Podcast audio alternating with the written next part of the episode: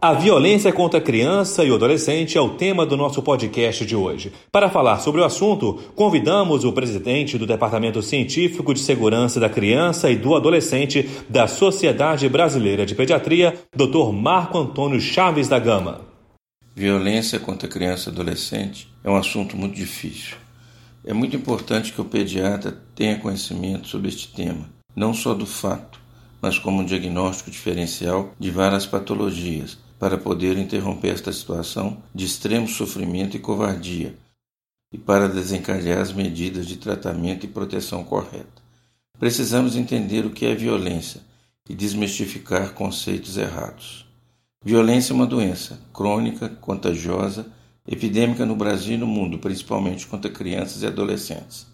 É uma doença e, como tal, apresenta todas as características de uma patologia tem uma história própria, sinais e sintomas, exames laboratoriais e imagens específicos para cada tipo de violência. Na maioria dos casos, especialmente os graves, se faz necessário um trabalho interdisciplinar com avaliação psicológica e em saúde mental da criança ou adolescente e do seu núcleo familiar. Violência não está ligada à condição social e à escolaridade dos pais tanto as pessoas de menor condição social e nas mais abastadas, quanto nas de baixa escolaridade e de escolaridade universitária, pode acontecer a violência contra a criança e adolescente. Os dados do DataSUS de 2017 apresentam números que ajudam a entender a gravidade e a dinâmica do problema. O número total de todos os tipos de violência, incluindo todas as idades, é de 307 mil. Em relação à criança ou adolescente, é de 126 mil, representando 42% do total. Esses registros, no entanto, escondem uma subnotificação importante. O número real é muito maior. Estima-se que para cada notificação a existência de outros 20 sem diagnóstico. Esses números por si só são muito fortes e 10% total das violências acontecem em crianças abaixo de 4 anos, representando no mínimo 30 mil casos. Um fato grave ainda é a violência que se repete se não diagnosticada e tratada. Esta repetição corresponde a 30% do total.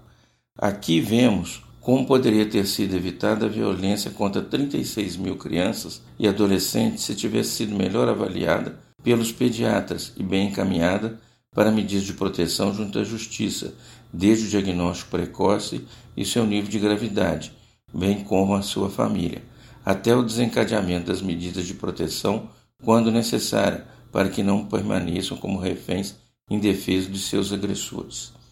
Quanto ao local de ocorrência, os registros mostram que quase 60% das crianças e adolescentes sofrem violência dentro da própria residência.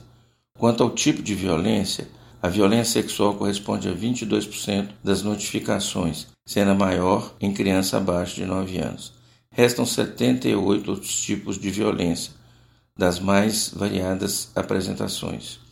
Os principais agentes agressores são mães e pais, e também outros familiares, como avós.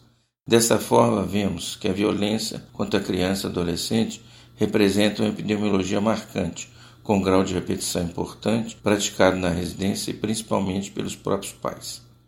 Se não for interrompida e tratada também o núcleo familiar, a violência pode durar toda a infância e adolescência, levando a sequelas físicas e psíquicas irreparáveis até ao óbito.